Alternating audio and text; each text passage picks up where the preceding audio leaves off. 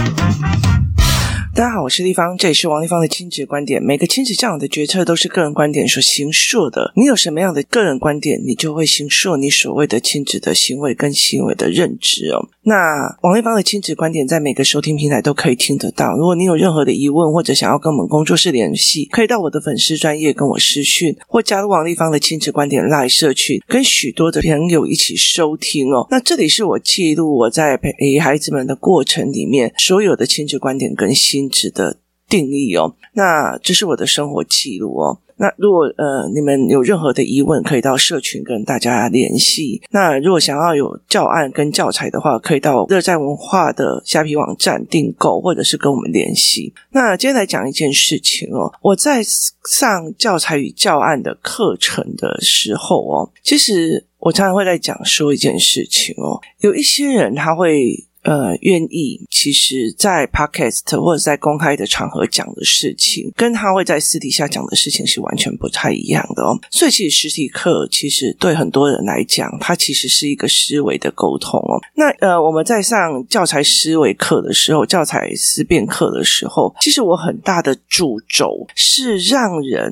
因为来的人都不一样，所以我很大的主轴一直在想，我应该提供这些人什么样的思考的角度哦。所以，其实。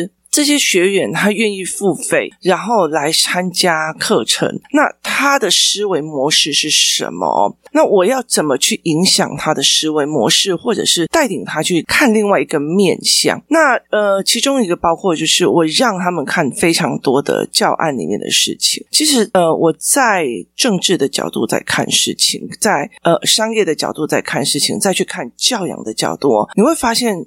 教养的坑非常非常的大，教育的坑也非常非常大。它真的是考验看得懂的跟看不懂的。我记得教材课一上完，有一个妈妈就跟我讲，她觉得呃一身冷汗哦。为什么？因为她觉得如果呃一个妈妈不上进，然后看不懂，然后其实孩子就会落入一个又一个的坑哦。那很多的坑的原因是在于是他没有告诉你所谓的因素跟变因。那呃。像这几天我去基隆做演讲，那基隆演讲的主办单位其实呃，主办的人是个我教的小孩的爸爸这样子。那他在做一些社区活动，那社区的经营，他一直在做比较慈善的事情，所以我就会觉得说，好，那我去协助你哦，就是答应那一场演讲。那那一场演讲其实只有五十分钟，那我就讲了一个。比较大的主题是为什么以前的小孩他们可以打骂，然后现在小孩却不行哦？那为什么有些人他们从小被打骂，长大以后可以修复，可是有些人是完全不行修复的哦？它其中有它的原则跟原理哦。那后来在课后的时候，有妈妈在提问了一些的问题，例如说小孩小一、小二啊、小三、小四，好，他没有兴趣读书，然后呢，再怎么鼓励都没有方法，那。对我来讲，我就觉得是说，其实，呃，你知道吗？在幼儿园升上来的时候，在幼儿园在幼教里面很多东西，我们就要鼓励小孩啊，我们要鼓励呀，这样子哦。因为我儿子是学习障碍者，那他手很软，然后他不愿意写这样子。可是我就会跟他讲说，那我们就多练嘛，就是就多练啊。例如说，我不太会开车，那我就多练开车，我就多去开车哦。例如说，我带他们去露营或干嘛的时候，你真的是经过了二十十五个发夹弯的时候，你会忽然回来，觉得自己的人生已经解锁了非常多的能力哦。所以那个时候，我就跟他讲，其实练习跟大量的操作是有必要的哦。那可是。我的小孩其实没有去幼儿园过，我的两个小孩都没有去幼儿园过，而且我非常反对赞美教育哦，我非常反对赞美教育。为什么呢？因为我觉得，为什么我们一直在跟大人做心理治疗的时候，就一直跟你讲，你不要去在意别人的评价，可是小孩的时候却一直，你好棒棒，你好棒棒，你棒死，就你了解那意思吗？就是。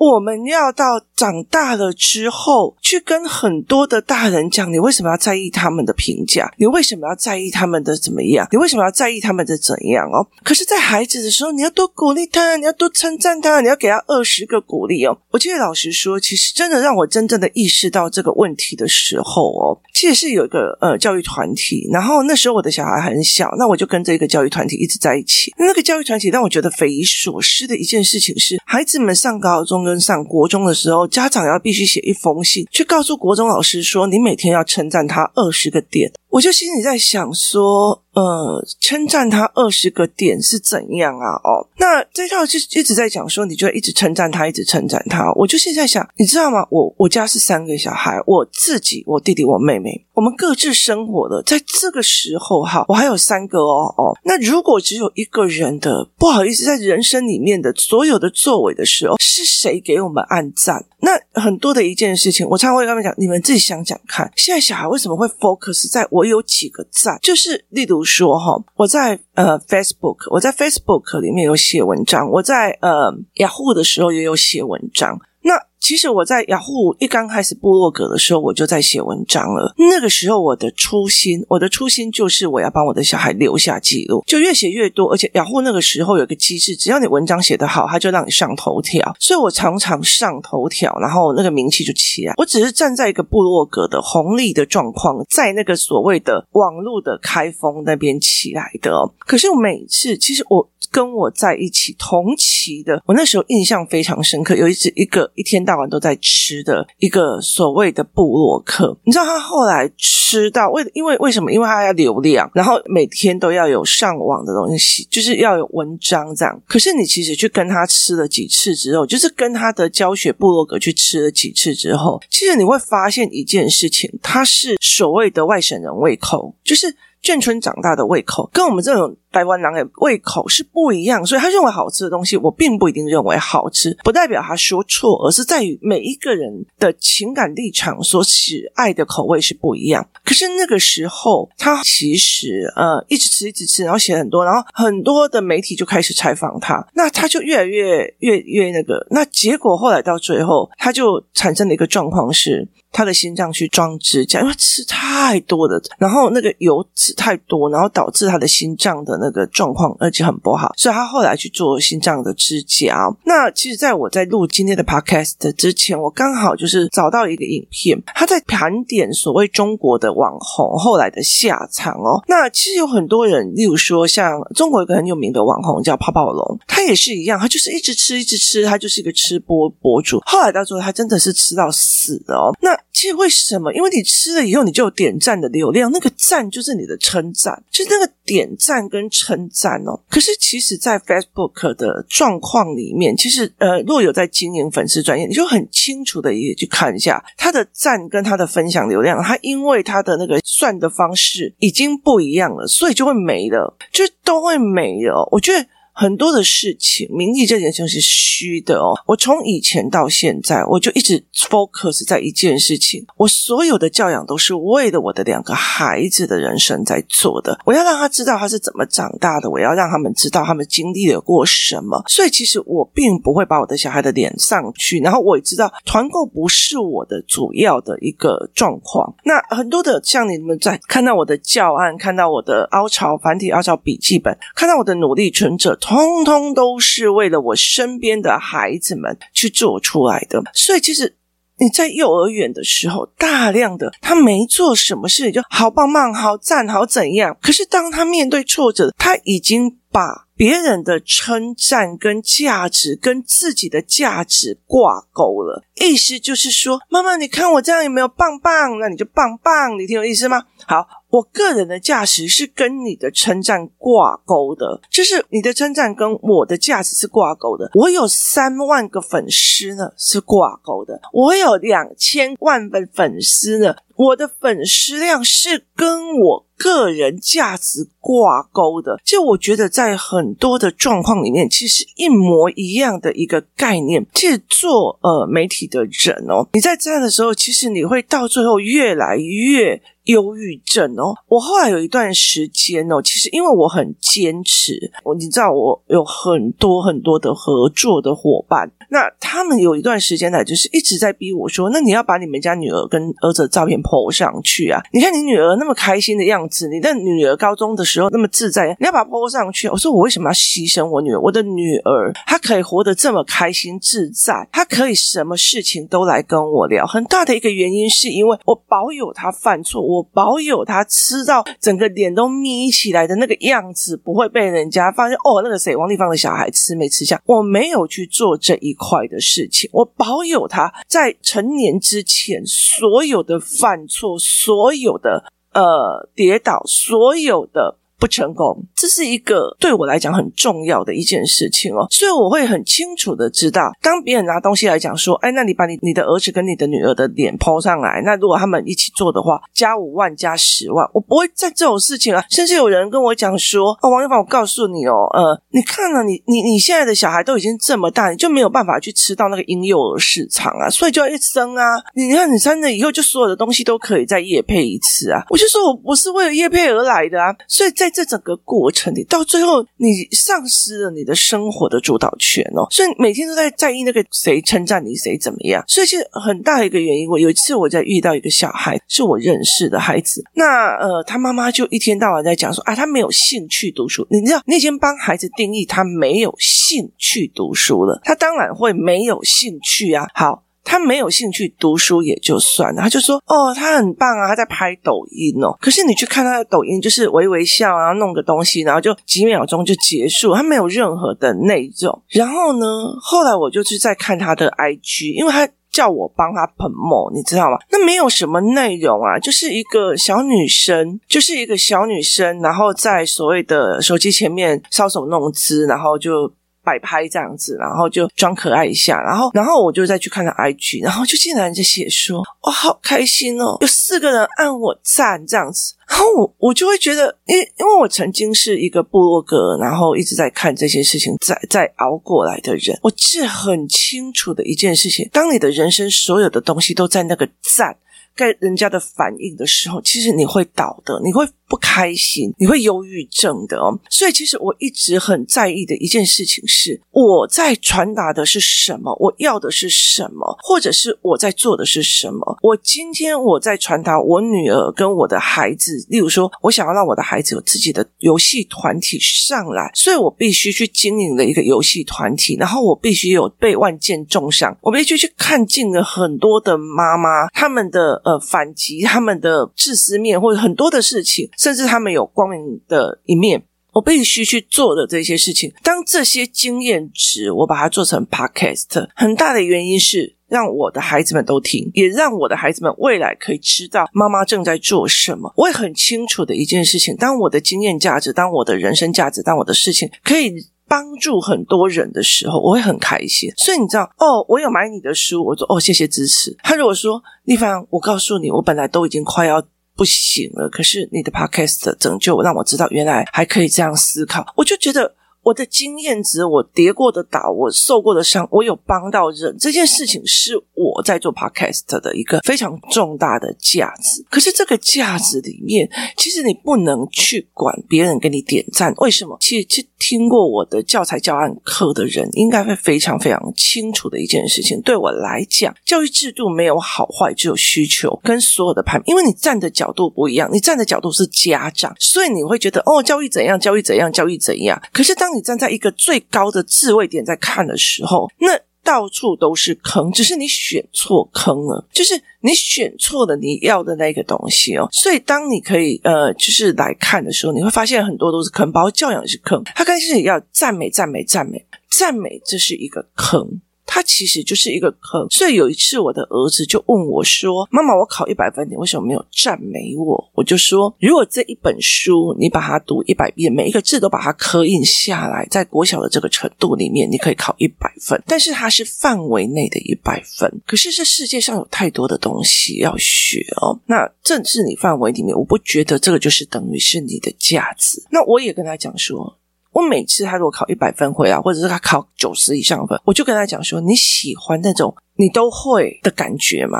当你都会的时候，这个学习会是压力吗？不是，学习的压力哦，哦，那小孩很有学习的压力，学习的压力是因为没有能力。好，所以我常常会在讲，如果好像我好了，我可以一个人带。七个小孩出门哦，到国小小三年级啊，然后跟他们对谈啊，跟他们聊天啊，这样玩，我并不觉得有压力。可是有的人跟自己的孩子一个就会觉得哦，没赛没赛没赛，然后那更何况我会带七八个小孩，我我有一次一打五，其实我一打五觉得这蛮好玩的，大学的、高中的、国中的、国小的、幼稚园的，这样一打五诶，然后。我自己开车，然后他们在后面这样子哦，因为我们家也是七人座，所以在这整个过程里面，我并不觉得是压力，我反而觉得非常 enjoy。那。很大的原因不是在于带小孩这件事情是压力，而是在于中间有能力。很多的时候，包括教案教材，或者是很多的事情，我常会跟你讲，中间的变因，没有人会告诉你问题点在哪里。好，你现在想想看哦，哈，读书的压力很大于是在能力哦，所以我常常会跟他们讲说，你很多事情你去称赞他很没有意思。所以像我好了，像像我的小孩，如果说哦，他把东西，如果他跌倒了，然后自己爬起来，那我也不会去称赞他。我觉得这对我来讲，这是很理所当然的啊。那以前我我儿子一跌倒，然后趴在地上哦，我就会走过去说：“哎，下面的风景怎样？”然后就不错。我说：“那你想要起来吗？”说：“我想要起来。”就自己爬起来就不走了。我其实真的很少称赞孩子，我几乎没有称赞孩子。可是我孩子有没有觉得很痛苦？没有。为什么呢？因为我就觉得说，例如说，像我的孩子去帮我做一件事情，然后我就跟他讲：“我看到你。”有处理问题的，你是一个处理问题的人格，你不是一个制造问题的人格，你是会处理问题的人格。工作室有人看到蟑螂就叽叽叫，哈，那是你叽叽叫，是情绪人格。有些小孩就会走过去啊，扫一扫啊，这样就好了，是处理问题的人格。在这个整个定义里面，我是告诉他你是处理问题的人格，你是面对事情的人格。我看到了，我不会觉得说哦，你好棒哦，你很怎样，然后我甚至会讲。原来你这件事情有思考过，就是你有思考过，你有愿意去挑战过这件事情，你有愿意去挑战过。哇，你敢讲了哦，真赞！就是我并不会去真的就是无意识的去告诉他你很棒。像我有时候会跟小孩讲说，我赞，为什么？因为很大的一个原因在于是他突破了他自己不敢做的。所以每次我成长，我就跟他讲说，我并不是说你这件事情你做你很棒，而是在于是说你愿意去突。破你不想做的，那很多的事情并不在于是一个称赞的问题哦。今天如果我的小孩，例如说好了，我女儿好了，她有一天如果去某个地方留学，就只有她一个人在那边，她会不会遇到挫折？她会不会遇到觉得自己人生很棒的事情？会。那个时候要等谁去同理她？等谁去称赞她？没有诶。好，那你把它记在网络上，有多少的人记在网络上，到最后的下场是更惨哦。其实那个呃，包括那些所谓的呃网红，甚至中国有一个网红，他其实离婚的，然后离开了家暴夫，就后来因为他自己要经营他的状况嘛，所以他一天到晚就是会做直播啊，直播带货啊。就后来到最后他的前夫就拿着那个石油直接冲进去他的直播间，然后把他烧了，然后后来就是烧烫烫死掉，蛮漂亮的一个女生。所以其实他很。很多的过程里面哦，对很多的人来讲，其实例如说 Podcast 好了，Podcast 是涨粉最难的一个平台。为什么呢？因为你文字会有很多人帮你分享，Podcast 很难，Podcast 很难，它很难去做一个分享。所以很多的那种网红，其实在做 Podcast 的时候，是因为它现在是一个流行性，就是很多人它是一个流行性，就像你自主做广播一样。可是他其实很难去突破他的所谓的分享的圈圈哦。所以有很多人就到最后就会没有话聊，或者是没有这样子在做。所以我后来就跟那个妈妈在讲哦，你知道幼儿园是大量称赞哦，什么都一个棒棒，什么都一个棒棒。那你会理解一件事情，所有的棒棒会越来越少，所有的棒棒越来越少。人生有很多事情是，呃，我昨天有在跟我的工作人员在讲，拜托好不好？你们今天小孩的问题，然后我过来了，他也帮你们解决了，你也没有说我好棒棒啊。就是如果你的人生在于是希望别人称赞这件事情，那。他当然没有办法接受别人跟你讲说这一题写错了，所以其实有很多的他没有办法面对错误的这一个东西。其实反方向来讲是，大部分的人只跟他讲说，你只能称赞小孩，你不要讲出小孩的坏话，你不要讲怎么样有的没有。可是对一个真正解决问题的人格来讲，发现问题、看到问题、解决问题、尝试解决问题，这件事情才是人生一个很大的一个点。他并不是别人称赞才会去做的哦。今天如果说好像我爸爸生病的那。我要去照顾他，我要的是别人说我好棒棒吗？没有嘛，我带的心情的是状况是我要去回去处理问题的，我想要去处理这些问题的。好，今天如果教案教材案过来的时候，我要的只是大家说哦，王丽芳你好棒棒，这件事情是会变成我一个人在上面作秀，而不是说我告诉你说现在的问题点在哪里，思维的点在哪里哦，所以。其实很多东西，教养有很多的坑，教育也有非常非常多的坑。教育的坑其实是更可怕。现在教案教材课的同学们，你们就会很清楚的知道，我告诉你那个坑在哪里，那个教育的坑在哪里，那你要怎么走？你要不要避着坑走，或者是得到你要的？那是一个非常非常重要的思维理念哦，所以其实我觉得这这个东西其实是非常有趣的。所以那个妈妈才在这讲说，我真的觉得一个家长有没有真的是去读书，然后真的看懂，其实差非常非常多。你一直在疯哦，小孩的注音怎么学不会？小孩的注音学不会，然后你用尽的方法去帮他的小孩注音学不会，你完全没有办法理解这个注音学会了，你所使用的方法，未来在他二十几年之后会不会害死他？那你现在。用错的所谓的赞美的方法，你每天都一直赞美，一直赞美，等到他要变成去面对他考试卷上的错误的时候，他没有办法接受，是因为他认为赞美等于我个人价值是棒的，你指出错误等于是我个人价值是坏的，所以其实要。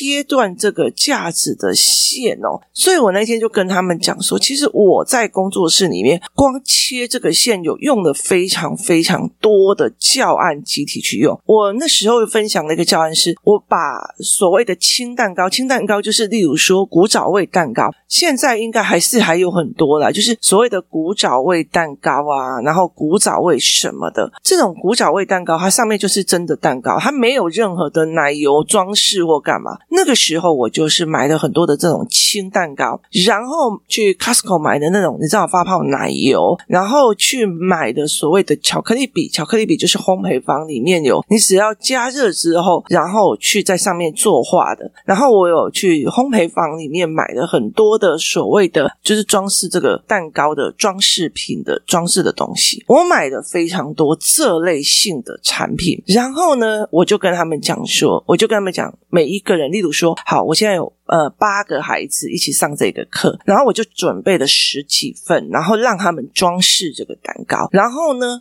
他们就会开始哇，奶泡太多了，我要修正一下，哇，这里真的我要修改一下。可是，可是一刚开始的时候，我用的方法是，因为有八个小孩，可是我有十几份蛋糕，我会用手当着他的面捏烂了其中的一片蛋糕，我会捏烂那一片，然后甚至我会挖洞用。那个手指头去挖洞的一片蛋糕，然后让他们选你们要装饰的蛋糕。后来他们就会挑那种很完美无缺的去做雕塑。然后每次呃泡沫太多了，他们再重新调一次，再重新调一次。等他们全部都装饰完了，我就问他们一句话说：“你们为什么不要去用那个捏烂的蛋糕？”那他们就跟我讲一句：“那个烂的怎么可能还要修？那再怎么修都修不好。”我就说：“对，你们会觉得蛋糕弄脏了，或者是奶油稍微用起来，我要把它修正一下，修正起来是为了让它更好。那是因为所有的妈妈觉得你们都是一片。非常好的蛋糕，所以我们才会帮你修饰，我们才会告诉你，哎，你这里写错了哦，那里写弄错了，我们再把它修美一点。如果你从头到尾，妈妈全部都觉得你就是烂，你就是烂，你就是个烂人，你就是你看你这里还写错，你就是那一块烂蛋糕，你是那一块烂蛋糕，谁会去帮你修饰哦？所以，其实，在孩子的教养里面，很多我在带的活动或者是在带的课程里面，我都让他们亲身体体验去生活上的一些事情，让他们去理解。如果你今天是。烂蛋糕，谁要去帮你修饰啊？你了解的意思吗？可是重点在于是这个教案，重点是在于是后来有一些人离开之后，我就觉得这状况会很差。为什么你知道吗？因为有很多的妈妈下意识的语汇是让孩子认为我就是一块烂蛋糕，就算他请他修正的过程里面，语言也是让他认为他就是一块烂蛋糕。所以在这很多的概念里面，为什么会有家长课？为什么会有游戏课？第一个让你避坑，第二个让你去去了解集体去练习，是一个非常重要的一件事情哦。所以在整个概念里面是这样子。当你想想看，你的孩子只要称赞他才会动，他需要人家称赞他才会动。那接下来他需要人家按赞。他需要 show out 出去，他需要 show out 出去。如果我觉得像语言班的课，就觉得非常好笑，就是有些妈妈就是让我觉得那个逻辑是啊，就害羞啊，还要人家鼓励他才会起来。我就跟他讲说，如果还要人家鼓励，他要人家按赞。好，他才会愿意讲话。你有没有想过一件事情？等没有妈妈在旁边跟他鼓励的时候，他又不敢出来 show out，就是把自己展现出来的时候，他怎么去得到掌声？他怎么去得到那个赞？就是你如果想要得到那个粉丝的赞跟订阅，开启小铃铛，订阅按赞这样，那。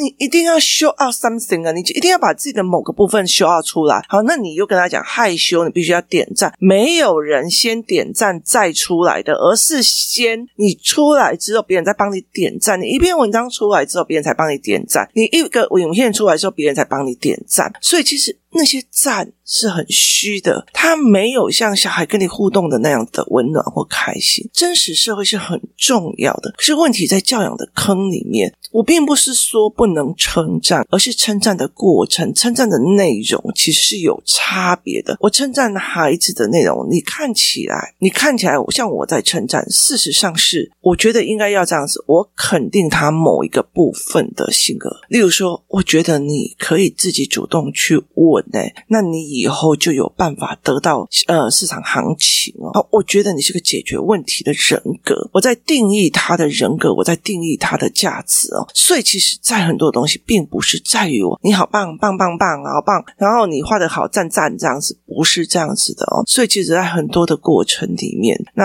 呃，我常常会在讲说，小孩子遇到问题，有陪他熬熬过关了以后，我常常会在做一件事。你看过你之前不会这个，你后面会这个的，你熬过了这个过。程，这个过程太赞了吧！这个过程妈妈有看到了，我觉得你已经享受了从不会到会的这个过程哦。那个东西算称赞吗？那个东西不是好棒棒，但是它给人的价值是非常肯定往前的。很多的时候去理解一件事情，有一件事情，当你在小孩小的时候觉得对啊，我们要称赞孩子，可是真的要知道，那也是个坑。如果你没有办法往后延伸去想。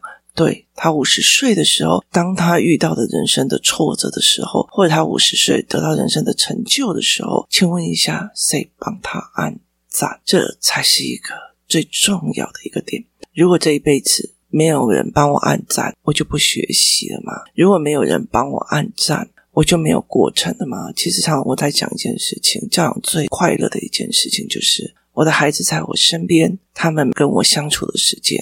都是让我觉得很幸福。昨天我跟我的女儿在讲一件事情，妈妈，从你出生那一天开始，我就觉得我就是一个每天都很幸福的妈妈，每天都觉得自己是被爱的，每天都觉得自己在幸福当中，没有一天停止过。我从来不觉得我不幸，是在有你的那一天开始，一直到现在。每天都是为什么？因为他跟你的互动，他跟你的信任是差非常非常多的。今天谢谢大家收听，我们明天见。